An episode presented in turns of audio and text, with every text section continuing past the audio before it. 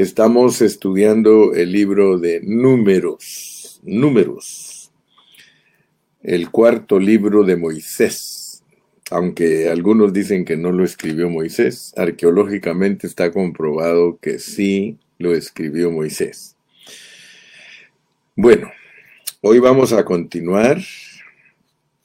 Si ustedes se recuerdan, en mi viaje a Campeche estuve predicando los mensajes relacionados al capítulo, al capítulo 1 al 7, capítulo 1 al 7, pero debido a que algunos hermanos no recibieron buena señal y les, les cuesta tomar notas en esos mensajes, los estamos repitiendo.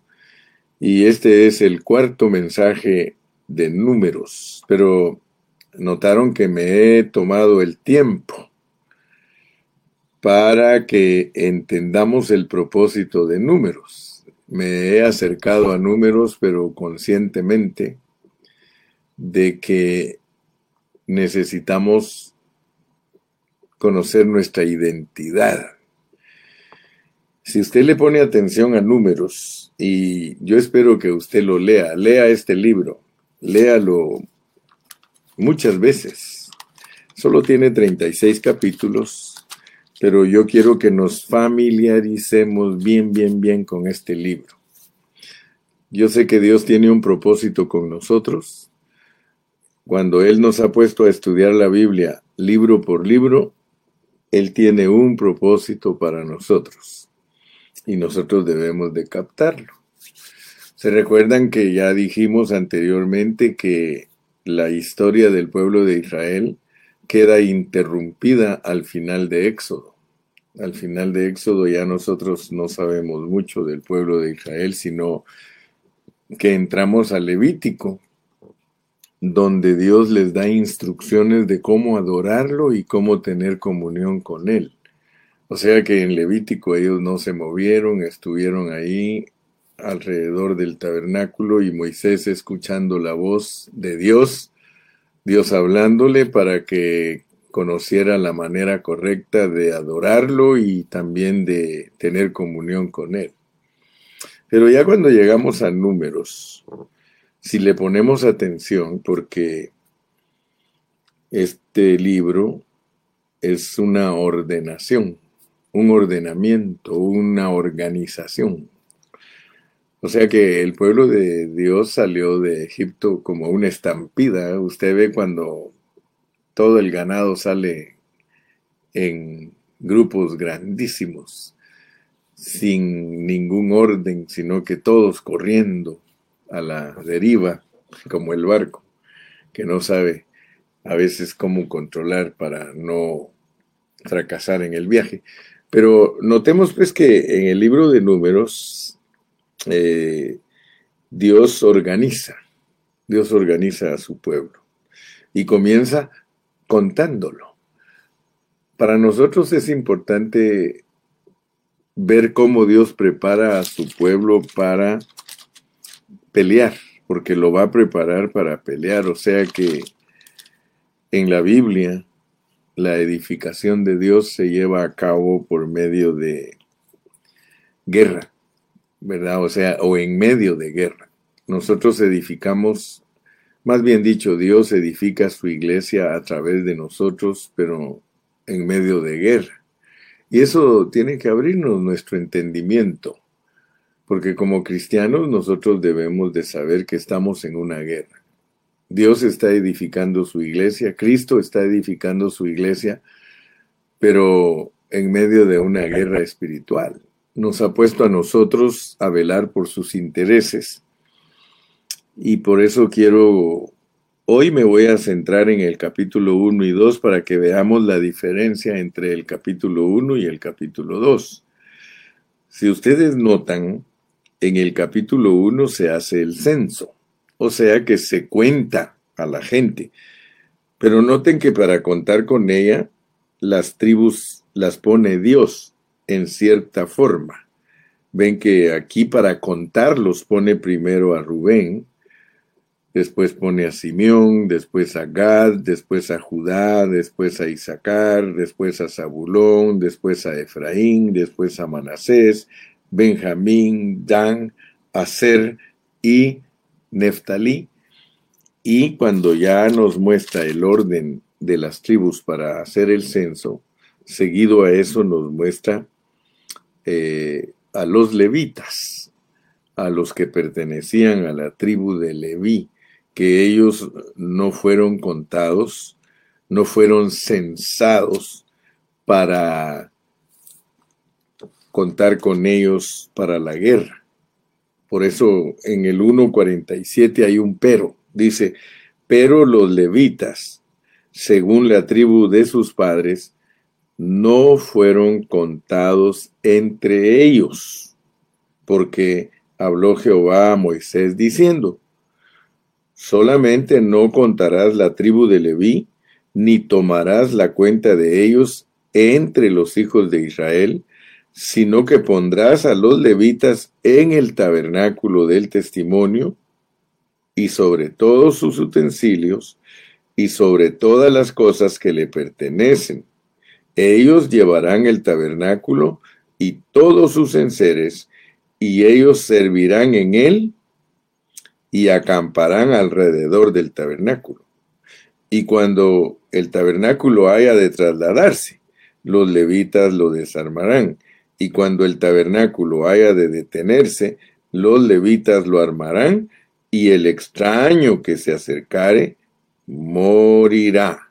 Ok, entonces yo quiero que ustedes vean que el censo se llevó a cabo, se llevó a cabo de acuerdo a lo dispuesto por Dios. Dios fue el que dispuso en qué manera se tenían que contar todos los hombres por su nombre y por su edad de 20 años arriba para hacer cálculos de cómo iban a conquistar a los enemigos en el camino para llegar hasta la frontera de Canaán. Y nos debe de llamar la atención que el primer censo se lleva a cabo en el inicio de números.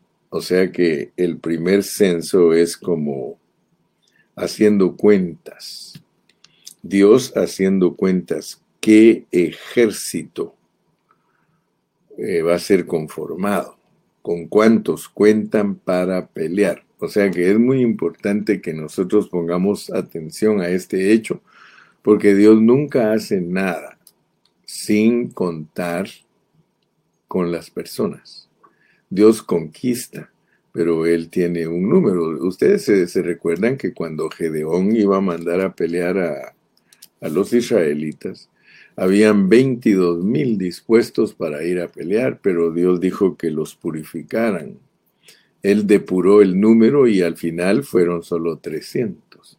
O sea que Dios es Dios de números, Dios es varón de guerra y todo lo que le sucedió a Israel, físicamente hablando, ellos tuvieron que pelear con enemigos físicos pero no se nos olvide que Pablo nos enseña en Primera de Corintios 10 que todas estas cosas que le pasaron a Israel fueron para que nosotros entendamos que son asuntos espirituales para nosotros. Para nosotros la guerra es espiritual.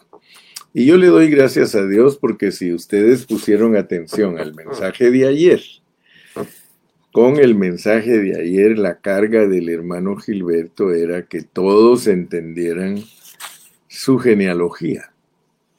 Dios es Dios de genealogías y nos debe de llamar mucho la atención porque los judíos, para poder identificarse, ellos se basan en sus genealogías. Ellos siempre están interesados en saber su procedencia, conocer su árbol genealógico.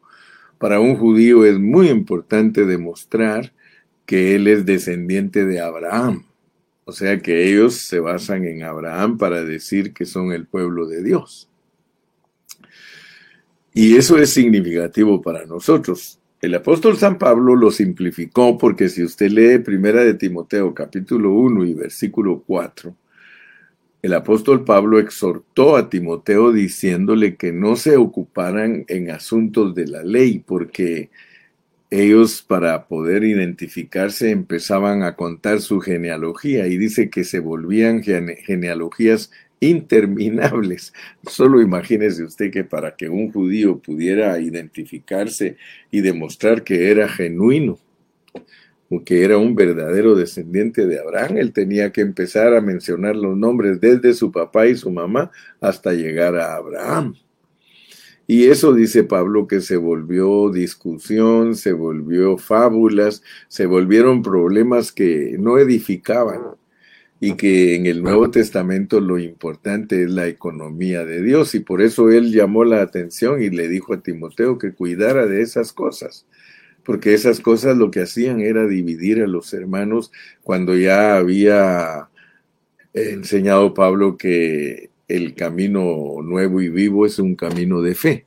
Nosotros somos gente de fe, nosotros no tenemos que estar diciendo nuestra genealogía de nombres de personas, sino que solamente entender en la Biblia los pasajes como por ejemplo, amados, ahora somos hijos de Dios, porque es muy importante, así como los hijos de Israel tenían que saber quiénes eran, es muy importante para nosotros saber también quiénes somos. Hoy día es lo mismo, no vaya a creer usted que hoy día nosotros eh, no debemos de saber nuestra procedencia. Por eso tomé un mensaje entero ayer para mostrar que nuestra procedencia es espiritual. Y yo creo que lo expliqué bien claro. Yo le doy gracias a Dios porque durante la pandemia Dios me reveló a mí porque aunque la Biblia es la revelación divina, puede ser que uno no la haya captado. Y Dios me reveló a mí con toda claridad cómo es el asunto de la creación, de la hechura y de la formación. Y eso, hermano, es un avance grande para nosotros, eh, los que pertenecemos a esta tribu del pan de vida. Fíjese que a veces hay hermanos que creen que nosotros estamos tratando de interpretar la Biblia a nuestro antojo y a nuestra manera, pero si usted es sensato, usted se va a dar cuenta que la carga del hermano Carrillo es sencillamente enseñar la palabra de Dios en su pureza. Ahora, nosotros sabemos que por siglos muchos hermanos no han aprendido a interpretar la Biblia. La Biblia no es de interpretación privada, lo cual significa que no es la enseñanza de un individuo. Y yo le doy gracias a Dios que yo nunca les he traído a ustedes la enseñanza del hermano Carrillo tanto que he cuidado y les he dicho, hermanos, no digan, dice el hermano Carrillo, por favor, sino ustedes estudien la palabra junto con el hermano Carrillo y aprendan a hablar como el hermano Carrillo. O sea que yo solo soy su compañero, soy su, su ayudante, yo soy la persona que Dios ha puesto para que lo ayude a usted a que usted aprenda a interpretar la Biblia pero nunca diga, dice el hermano Carrillo, porque hay hermanitos que son niños en Cristo y a veces lo que hacen es criticarme y decir como que yo estoy buscando cómo interpretar la Biblia por mi cuenta. Me libre Dios de eso. Si yo estoy parado sobre los hombros de hermanos que fueron antes que nosotros y respeto la enseñanza. A todos les he dicho que yo he aprendido de hermanos que fueron antes que yo, muchos siervos de Dios, y aparte de eso yo investigo, yo estudio, yo sé lo que creen otros. Y si algo lo creen igual que nosotros, yo me hago uno con ellos. Pero si en algo no son explícitos, si algo no lo, no lo enseñan bajo el contexto bíblico, pues ¿cómo me voy a unir a ellos? Al contrario, oro por ellos, pero también quiero decirles que la mala interpretación de la Biblia lo que le hace a uno es perder galardón, no tiene que ver con nuestra salvación. La salvación es un asunto aparte. Lo que tiene que ver cuando uno no interpreta correctamente la Biblia, quiero leérselo, por favor, vaya conmigo a segunda de Juan. Usted se va a dar cuenta que estamos muy, muy bíblicos. Nosotros nos paramos en los hombros de otros hombres que enseñaron antes que nosotros y ahora nosotros podemos ver cosas más preciosas. Yo le doy gracias a Dios porque yo he podido ver lo que algunos de ellos no vieron. Por ejemplo, yo no he conocido ningún hermano que ya haya visto con claridad cómo es la creación que es en la vida del Espíritu y cómo es la hechura y formación que es en la vida aquí en la tierra y que tiene que ver con nuestra parte psicológica, el alma, y con nuestra parte física, el cuerpo. O sea que gracias a Dios que yo estoy muy claro en eso y la palabra de Dios me respalda y certifica que no estoy inventando ninguna cosa. Yo he descubierto por la palabra que nosotros como seres creados es, es, algo que tiene que ver en nuestro espíritu y como seres hechos y formados con nuestra alma y nuestro cuerpo. Y para eso usted tiene que leer con toda responsabilidad y bajo contexto Génesis 1, 26, 1, 27, 2, 7, Isaías eh, capítulo 43 y versículo 7, y una infinidad de versículos que le van a respaldar a usted todo eso. Pablo mismo corrobora en Efesios 2.10 que somos hechura suya creados en Cristo Jesús. Hechura suya creados en Cristo Jesús. Así que yo le doy gracias a Dios porque Dios nos ha introducido a un estudio sin levadura así como pone mi hermanita Alejandra, mi, mi, compañera de ministerio, dice, nosotros crecemos con la palabra dada sin engaño, sin leudar, ni falsificar. La madurez es para el galardón. Y mire cómo dice segunda de Juan capítulo 1 y versículos del 7 al 11 ya la hermanita Ana, ya eh, bienvenida, mi hermanita Ana, la extrañamos ayer, pero mi hermana Karina Soto nos ayudó a poner los versículos.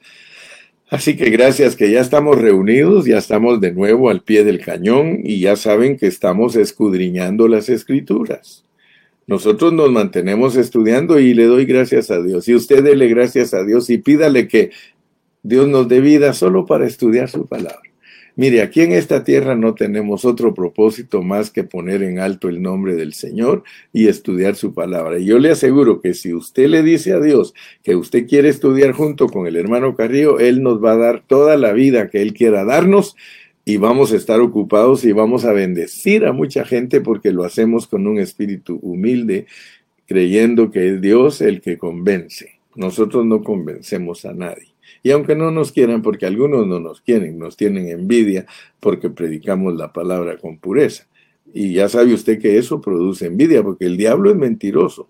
El diablo hizo que Caín matara a Abel porque Abel era fiel a Dios y buscaba la pureza ante Dios. Así que aquí tenemos una lucha, hermanos.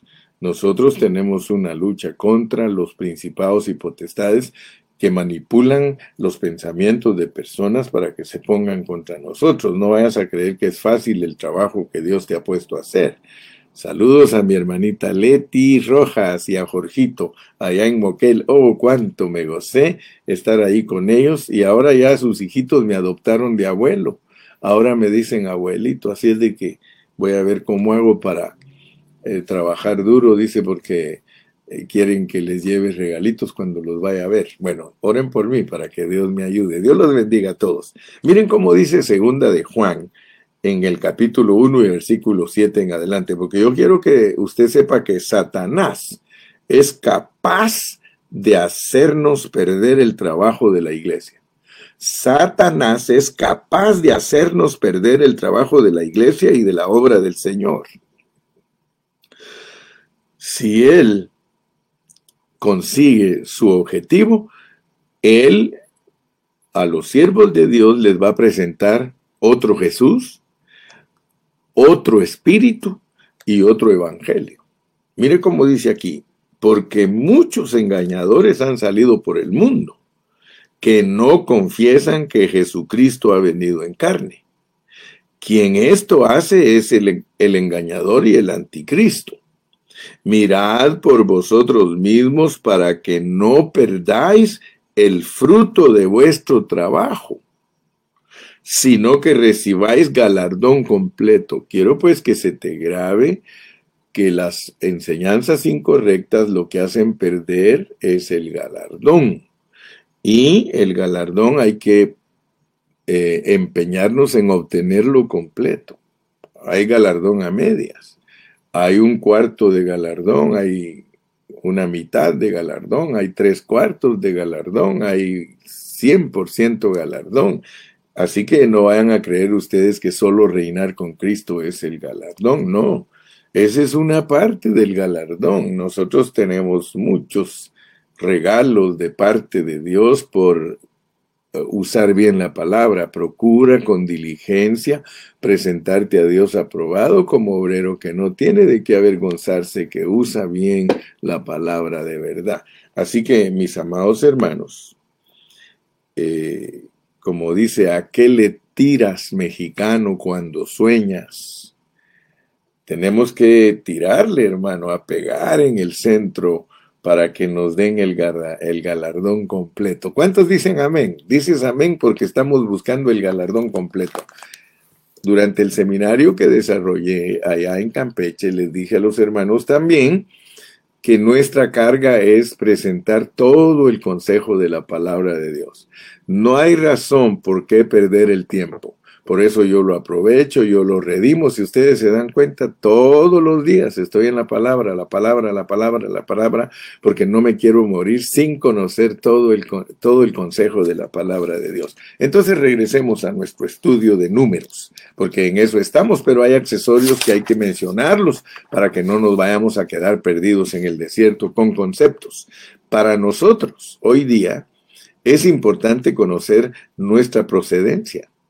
Nosotros tenemos que saber que nosotros somos hijos de Dios, que somos un linaje escogido, que somos un real sacerdocio, que somos una nación santa, que somos la familia de Dios. Hermano, tú tienes que estar bien seguro que tú eres hijo de Dios. Ahora, tú no tienes que estar mencionando genealogías para comprobar que eres hijo de Dios.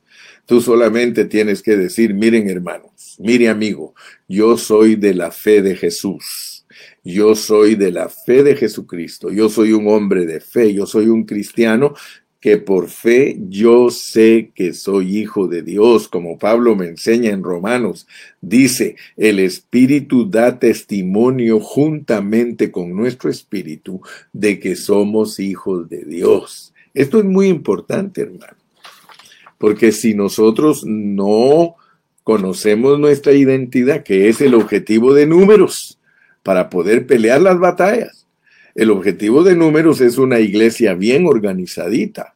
Es una iglesia, hermano, eh, cumpliendo con el deseo del corazón de Dios. Somos censados, somos ordenados y debemos de saber la diferencia entre soldados y levitas. Debemos de conocer esa diferencia, por eso en el censo nos dan esa diferencia. Porque antes de entrar al capítulo 2 tenemos que dominar el capítulo 1 y en el capítulo 1 nos muestran que hay un censo y hay levitas, hay soldados y hay levitas. Y tenemos que entender a la luz de la palabra por qué Dios lo puso así. ¿Por qué Dios puso que hayan soldados y levitas antes de poner el orden del campamento. Esto es significativo. Y yo le doy gracias a Dios porque si seguimos las instrucciones de Dios al pie de la letra, nosotros vamos a ser una iglesia que agrada a Dios. Dime si no quieres agradar a Dios. ¿Verdad que sí? Yo quiero agradar a Dios. Yo quiero darme cuenta que Dios cuenta con nosotros como soldados y como levitas estos en el Nuevo Testamento son dos aspectos de nosotros. En, en el Nuevo Testamento, hermano, ser levita, usando la figura de números, ser levita en el Nuevo Testamento es ser líderes, ser personas que Dios ha escogido para que lideren su iglesia. Y ser soldados, hermano, es porque Él quiere que peleemos y nos dice en Efesios 6 que es una pelea espiritual. Nosotros venimos de allá, de la esfera espiritual, y muchos hermanos lo toman a veces como broma, pero eh, de acuerdo a la pureza de la palabra, antes que, nosotros fuésemos puestos en Egipto, eh, había un hambre, había un hambre de la cual huimos, porque todo está en figura, pues yo solo te estoy hablando de la figura, que es la que me respalda para dar una predicación bíblica. Si yo uso la figura, yo no voy a meterme en problemas con Dios. yo voy a poder siempre delinear la palabra en una forma correcta. De acuerdo a la figura de la Biblia, el pueblo de Israel cayó cautivo en Egipto, profetizado por Dios que estarían esclavos en Egipto. O sea que es profecía, pues, que nosotros teníamos que ser mundanos antes de venir a Cristo. Quiero decirte, algunos dicen, no, yo nunca estuve en el mundo y soy cristiano virgen. Yo sé, bueno, dale gracias a Dios si nunca tuviste que ir al mundial. Pero la mayoría de cristianos vienen del mundo. La mayoría de todos los que estamos en la iglesia hemos salido de Egipto. Ahí nos puso Dios como esclavos.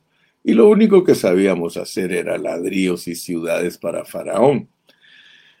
Pero cuando ya entendemos que nuestro trasfondo, Nuestro trasfondo antes de llegar a Egipto está escondido en Génesis. O sea que el libro de Génesis nos pone a nosotros nuestra procedencia. En Génesis nosotros estábamos como una familia que se estaba formando. Por eso ahí nos, nos declaran a Abraham, a Isaac, a Jacob, y luego nacen los doce hijos de Jacob y una hija, Dina, y luego ya ven que ahí nace también José, y luego también ahí tenemos a Efraín y a Manasés. Y fíjense que todo eso tiene que ver con la eternidad pasada, porque Manasés quiere decir olvido. Ayer hablamos de la amnesia espiritual con la que nos introducen a Egipto. Nosotros podemos ser descuidados e ignorar nuestra amnesia, porque otros la pusieron como cero volumen de lo de ayer. Y en Job se nos corrobora claramente que nosotros somos de ayer, así lo pone Job, dice nosotros somos de ayer y nuestros días, dice, son una sombra de la realidad que vivimos en la vida del Espíritu. Muy bien, entonces mi carga el día de hoy es que dominemos el capítulo 1. El capítulo 1 nos muestra el censo. Ordenadamente Dios nos ha puesto como un ejército y somos 603.550. 603.550. Ese número es significativo, ¿verdad? Porque no es una cantidad eh, única, sino que nos, nos, muestra pues claramente que cada tribu eh, tenía una cantidad. Pero lo que sí debemos de entender claramente es que eh, Dios tiene soldados y tiene líderes. O sea que hay hermanos que tienen que tomar la responsabilidad de guerrear. y hay hermanos que tienen que tomar la responsabilidad de dirigir a esos guerreros. Todo esto es bíblico, hermano. El apóstol San Pablo habla de los ministerios que sirven para perfeccionar a los santos. O sea que no andamos perdidos en conceptos.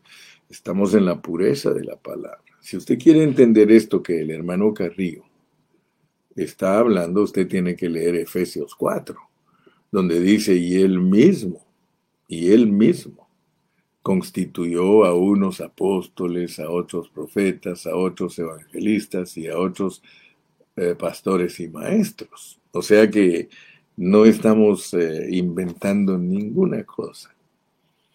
Lo que sí queremos ver es que hay un orden divino, ¿sí? Y quiero que usted vea que no es lo mismo ser soldado que ser levita. Yo el sábado estaba reunido con los caballeros de Pan de Vida de Ontario y yo les estaba diciendo, hermanos, si ustedes quieren desarrollarse completamente, no solamente tienen la función de soldados, sino que tienen también la función de levitas, porque muy pocos hermanos toman la responsabilidad del liderazgo. Y fíjese que hoy quiero que notemos algo porque mañana vamos a entrar al capítulo 2.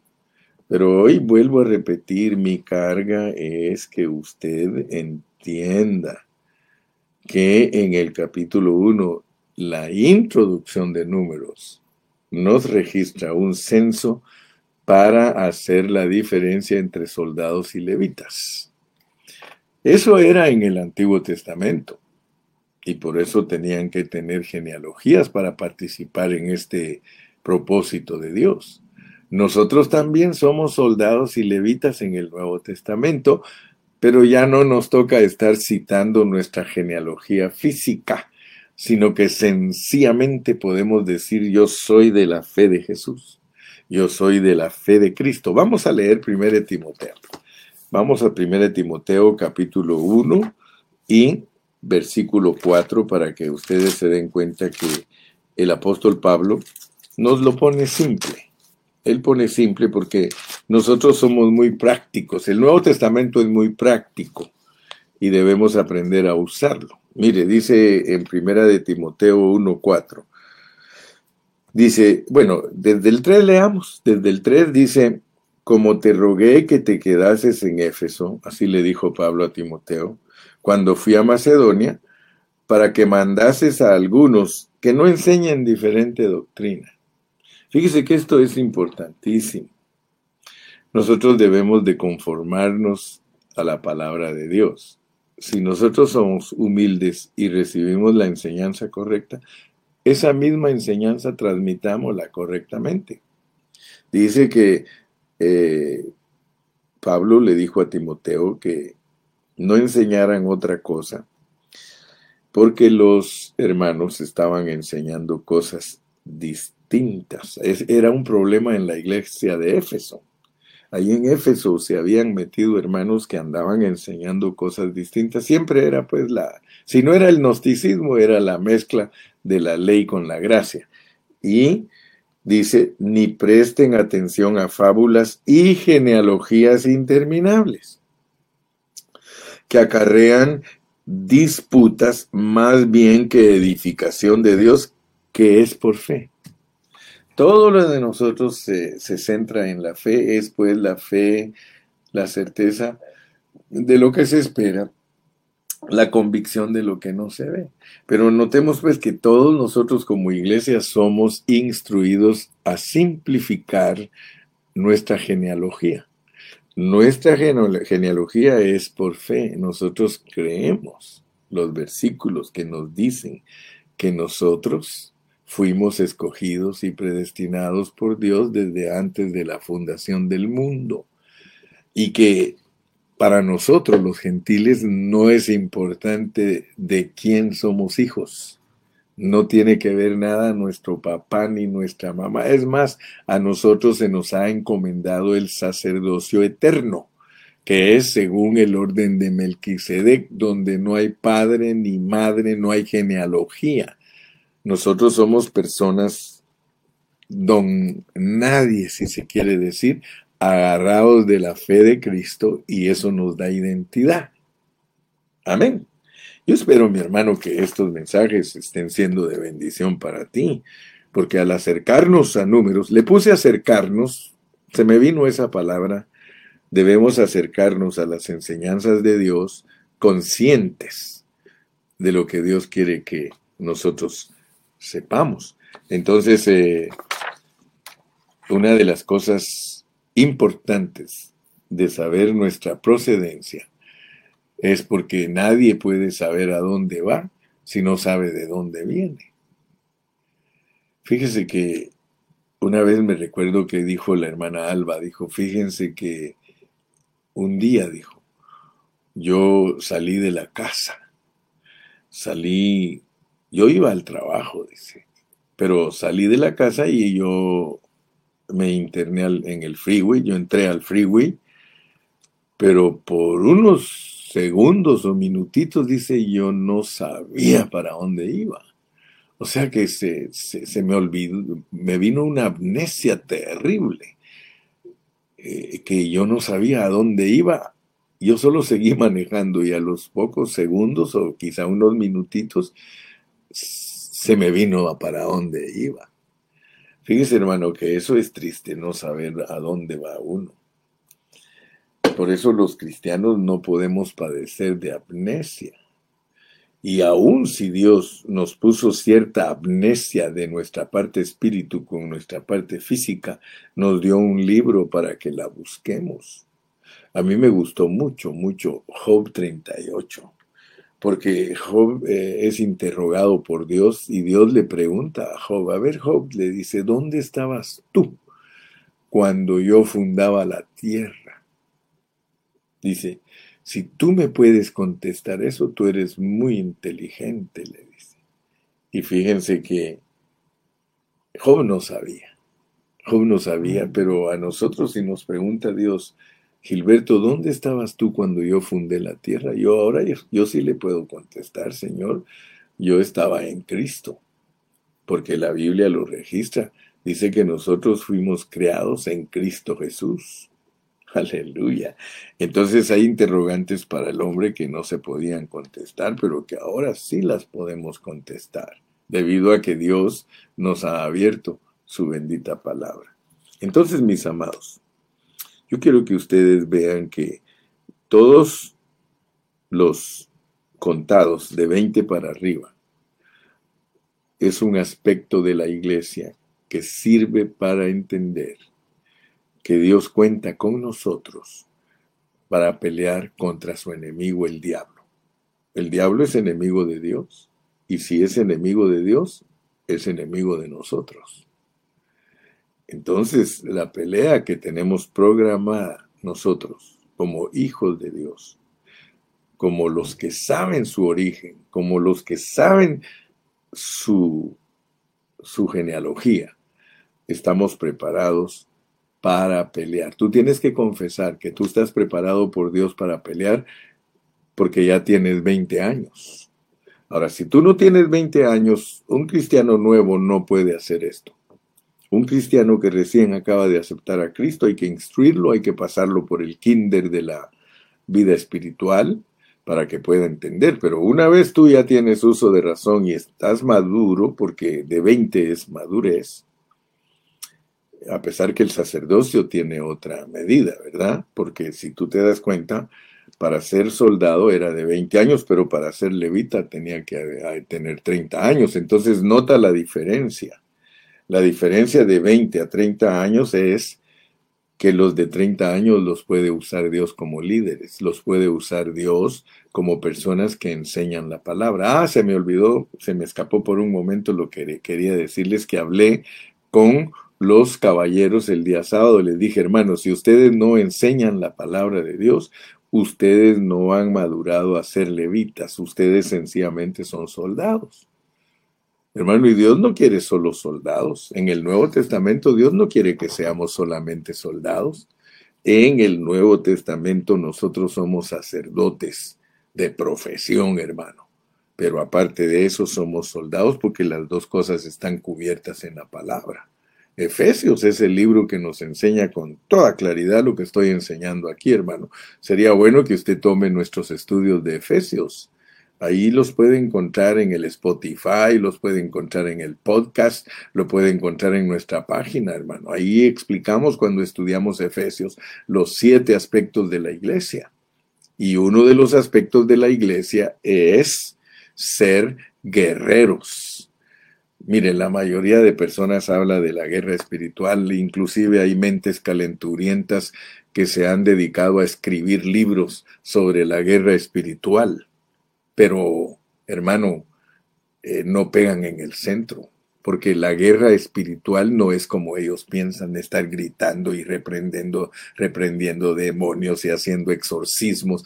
Esa no es la verdadera realidad de, de los enemigos de Dios, hermano. Los enemigos de Dios, usted tiene a Cristo como ejemplo, cómo los venció él, hermano.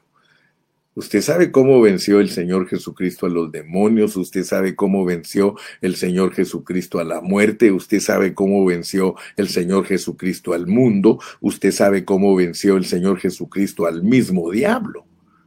Así que nosotros no tenemos que andar buscando fórmulas, ni andar escribiendo libros de que yo fui al infierno y que el infierno es un cuerpo y que tiene piernas y que tiene brazos. Mire, mi hermano, esas son mentes disvariantes, son mentes que no captan la realidad. La realidad es así tan sencilla. Mire, capítulo 1, somos soldados y somos levitas. Y punto. Somos soldados y somos levitas y más nos vale que cumplamos nuestra función. Porque solo, solo los que fueron elegidos por edad y por tribus, solo ellos pueden pertenecer a los que hacen este trabajo. En la vida de la iglesia, hermano, los asuntos son delicados. En la vida de la iglesia, hermano, nadie puede usurpar. Tú tienes que tomar tu posición. Todos estos tenían que tomar su posición. El capítulo 1 nos prepara para tomar posición. Llámale como quieras, posición y posesión. Por eso vuelvo a repetirte, nosotros no estamos para conquistar, estamos para apropiarnos. Porque a pesar que Dios contó a sus soldados, y no contó a los levitas, porque miren, los levitas no tienen cuenta porque a ellos los redime de otra manera. O sea que los, los, los levitas tenían que sustituir a los primogénitos. Y ya más adelante nos van a explicar cómo funciona ese asunto y que tiene sentido espiritual para nosotros. Entonces, gracias al Señor, por hoy ya mi carga era que entendamos bien, bien el capítulo 1. Y por eso estoy insistiendo en la ley de repetición. En el capítulo 1, lo único que hace Dios es contarnos para saber con quiénes va a contar. Fíjate que Dios sí sabe contar. Muchos de nosotros nos preguntan, ¿sabes contar? No cuentes conmigo. Pues yo quiero decirte que Dios sí sabe contar y cuenta contigo. Dios sí sabe contar y Dios cuenta contigo. Nunca se te olvide, si quieres resumir el capítulo número uno, resúmelo en Dios sí sabe contar y cuenta conmigo para que sea soldado y sea un líder en su cuerpo. Terminemos hoy leyendo un poquito del Nuevo Testamento para que usted se dé cuenta que no estamos fuera de contexto. Estamos hablando de lo que está contenido en el Antiguo Testamento y explicado en el Nuevo. Vamos a Efesios 4. Efesios 4. Y leamos desde el versículo número 11. Dice, en Efesios 4:11. Y él mismo constituyó a unos apóstoles, a otros profetas, a otros evangelistas, a otros pastores y maestros. ¿Para qué?